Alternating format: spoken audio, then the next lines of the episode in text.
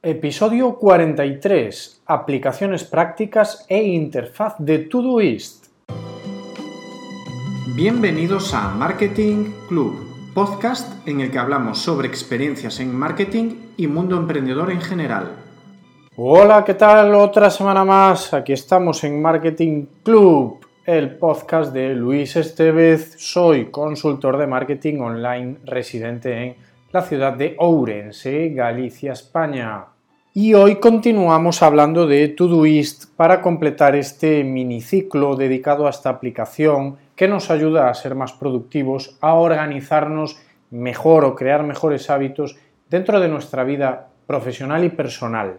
Es posible que si escuchas este podcast pues tengas tu proyecto emprendedor o seas cliente mío, colaborador, lo explicaba, lo decía en el anterior episodio, esto va dedicado a todos vosotros porque quiero compartir una herramienta que a mí me está ayudando mucho y si a mí me está ayudando, te puede ayudar a ti también a mejorar tu organización. Y si conseguimos que tu organización mejore, estaremos mejorando todos. Y también si estás escuchando este episodio, probablemente también tengas un negocio online o tengas una web o tengas tu marca dentro de Internet y para eso recordamos, recordamos como siempre, que tenemos que tener un buen soporte, una buena base sobre la que sostener o construir nuestro proyecto online. Y para eso hay que empezar por el hosting, por el alojamiento. ¿Que no sabes con quién trabajo yo? Bueno, pues te lo dice Diego Eses. Para alojar mi web, ellos no pierden detalle.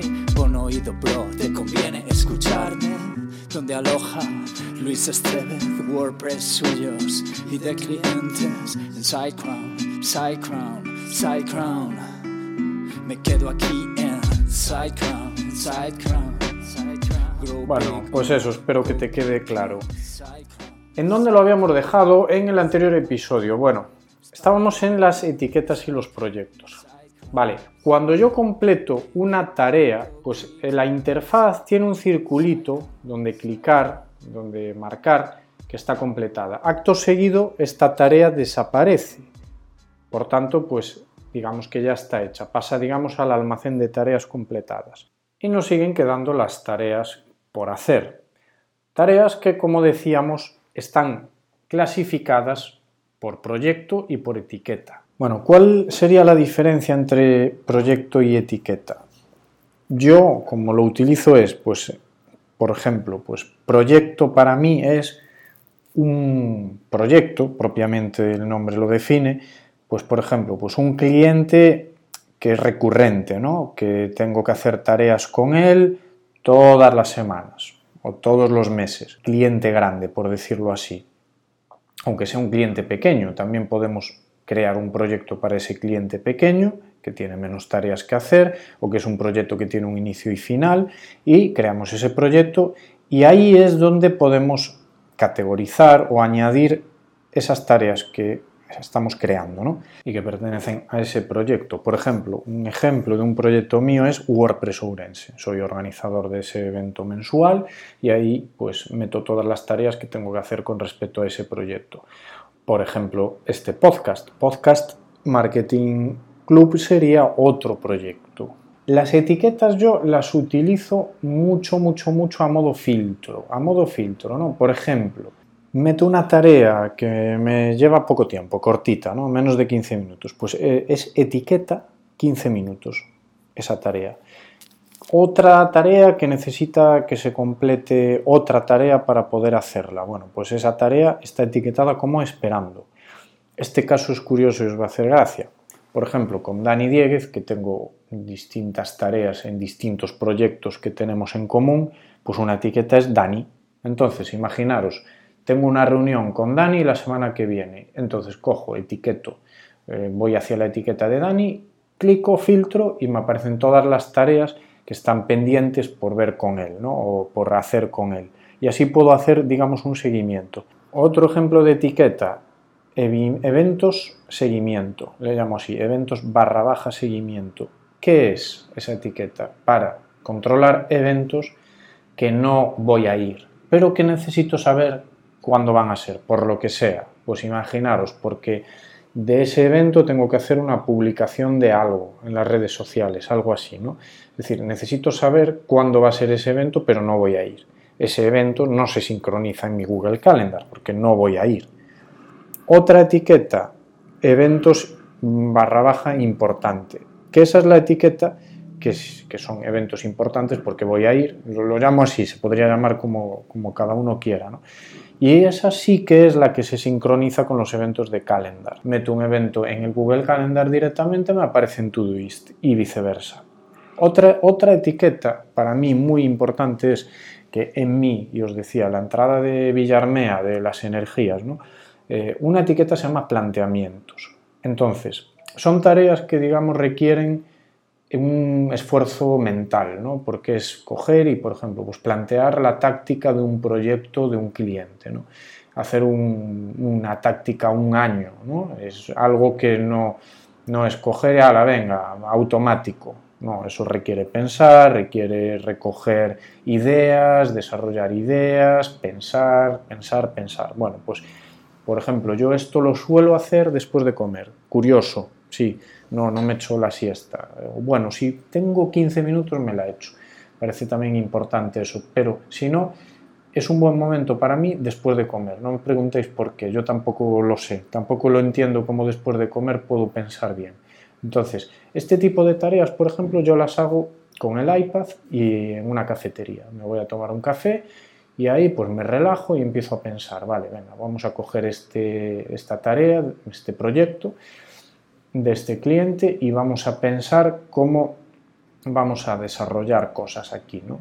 planteamientos. Hay quien también pues, le va mejor eh, a las mañanas, que es cuando estamos pletóricos de energía de haber dormido. Cada uno que elija su momento de buena energía para hacerlo. Hago un inciso porque os decía que yo me pongo con el iPad. Yo mm, lo que es un proyecto, la hora de hacer ese boceto, esa táctica, utilizo aplicaciones de escritura, de escritura táctil con el lápiz, con el Apple Pencil de Apple, eh, pues que escribe directamente sobre el iPad. Realmente es como tener una libreta.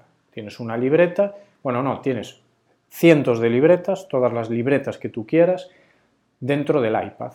Entonces, pues yo de ahí luego lo paso a Trello, luego lo voy pasando a tareas, lo convierto en tareas y bueno, pues es una maravilla todo lo que trabajo a través de ahí. Si, será un tema posiblemente que le dedico un episodio también, lo que pasa es que necesito perfeccionar un poquito más toda esa técnica también. Vamos a meternos un poquito con la interfaz de Todoist. ¿Qué es lo que vemos? ¿Cómo se presenta visualmente esta app? La interfaz de esta app es, pues, en la parte derecha todo el listado de tareas, y en la parte izquierda tiene como un menú.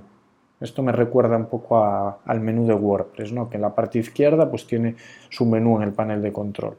Entonces, ¿qué nos encontramos en la parte superior izquierda? No me voy a parar con todos los detalles, solo lo más importante. La bandeja de entrada. ¿Vale? Como os decía, cuando se mete una tarea, esto va a la bandeja de entrada. ¿vale? Eh, así, imaginaros, oye, tengo que meter esta tarea que si no se me va a olvidar. Bueno, pues la escribo y la dejo ahí.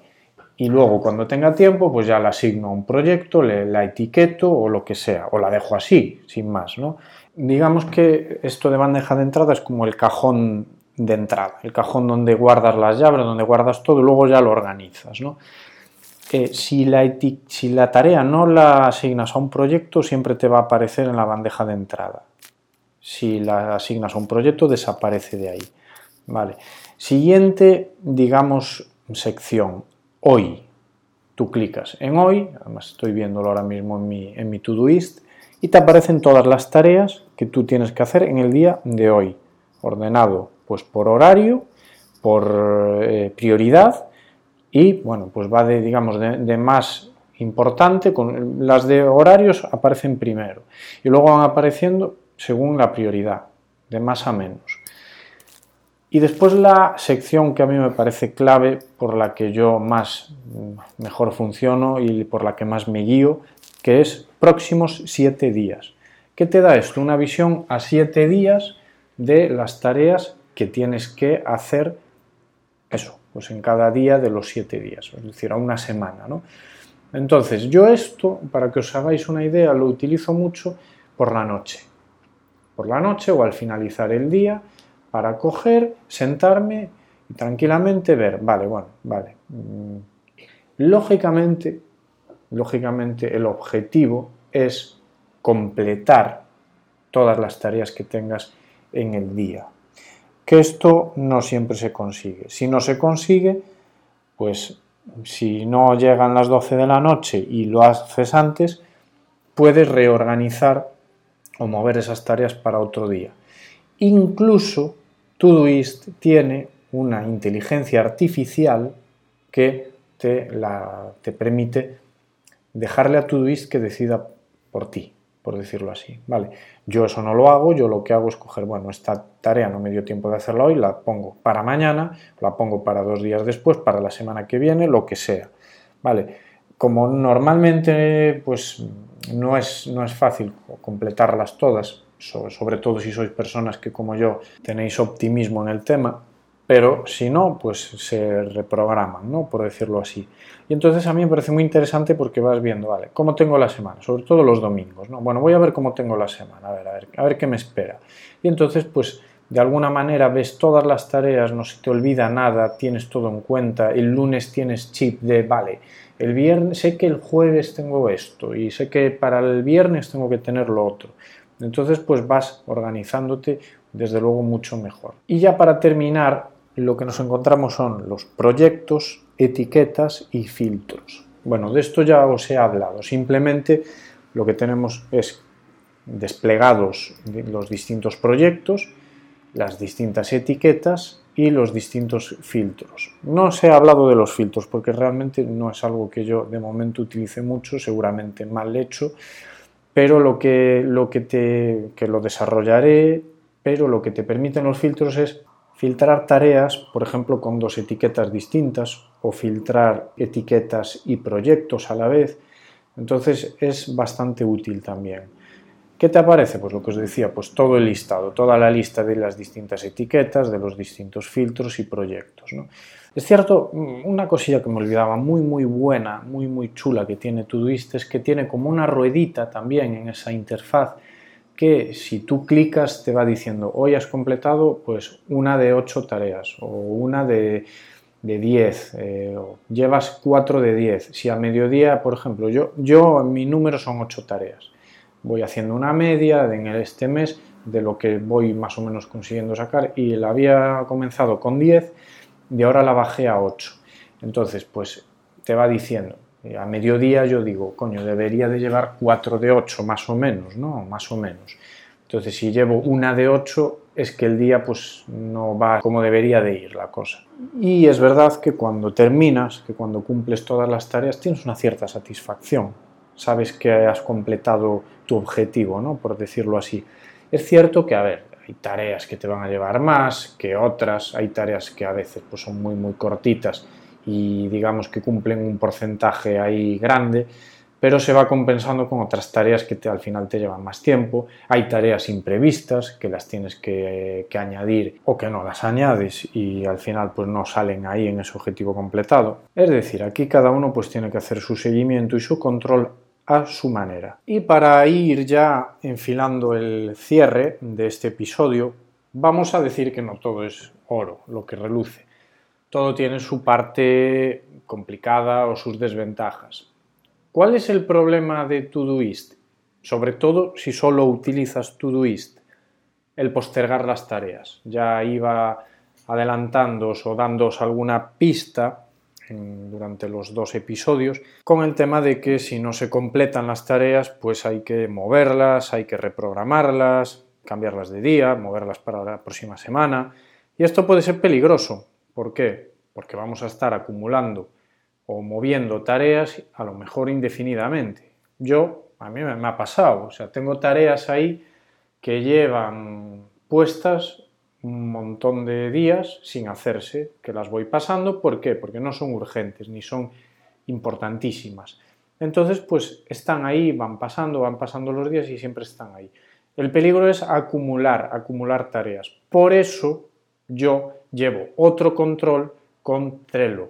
Como os decía en el episodio anterior, para ir viendo esa foto, para ir viendo esa evolución, si de verdad vamos sacando los, proyectos con sus tareas en los momentos que corresponde. Pero bueno, no todo va a ser perfecto. Y realmente todo esto es por sacar algo de punta, porque la herramienta para mí es, es estupenda, es estupendísima. Yo estoy súper contento, no pienso dejar de utilizarla y además hay que comentarlo, tienen un montón de tutoriales de cómo hacer, o sea, no se escapa nada y además en español. Y después tiene un equipo de soporte, que son varias personas, que están ahí. Es cierto que no son españoles, que les cuesta un poco el expresarse en español, pero están ahí y responden. Así que, bueno, nada. Es posible que si ya estás utilizando Todoist y me estás escuchando, pues se te hayan ocurrido cosas que yo no he dicho, o a lo mejor incluso he dicho alguna cosa que no está del todo bien, pero bueno, lo he, lo he indicado desde el primer momento. Llevo utilizando Todoist un mes y algo. Entonces sí que agradezco que cualquier aportación, cualquier cosa que queráis añadir o comentar, bienvenido será recibir vuestro mensaje para también difundirlo y, y que caray, que podemos volver a hablar de Todoist más adelante. Cierto es que para ir terminando ya y saliéndonos un poco del tema de Todoist, estamos en el episodio número 43, van a ser 60 la temporada y después de los 60 episodios es muy muy probable que el proyecto de podcast se quede ahí, se cierre o se le dé una vuelta. Es probable. Estoy adelantándome a acontecimientos, estoy dando un poco de primicia, pero eh, en principio pues no sé, por eso lo digo, que lo que quiero es aprovechar cada episodio de los 17 que quedan con una temática muy muy interesante. Pues nada más, muchas gracias por estar ahí escuchando, de verdad te lo agradezco de corazón. Quiero dedicarle este episodio para terminar a Bea, Bea que es un chico, no es una chica, es apellida Bea, José Bea, porque el otro día pues bueno, pues fui a echar gasolina a la estación de servicio que tiene mi mujer, la familia de mi mujer, y me, y me paró y me dijo, oye tío, que resulta que haces muchas paradas en el podcast. Cuando me dice eso, digo, ostras, pero tú escuchas mi podcast. Madre mía, qué maravilla. Eso sí, hay que decir que me puso de verano el tío. La verdad que, que sí, que sí, porque escucha y me metió caña, me metió caña, hay que decirlo. Pero gracias, gracias, Bea, se agradece. Pues nada más, muchas gracias, nos encontraremos la próxima semana. Esta sí vamos a hablar de Amazon, de cómo hemos empezado a vender en Amazon y como siempre, que no sabes cómo me despido yo, no me lo puedo creer. Pues me despido diciendo eso de... ¡Aloha!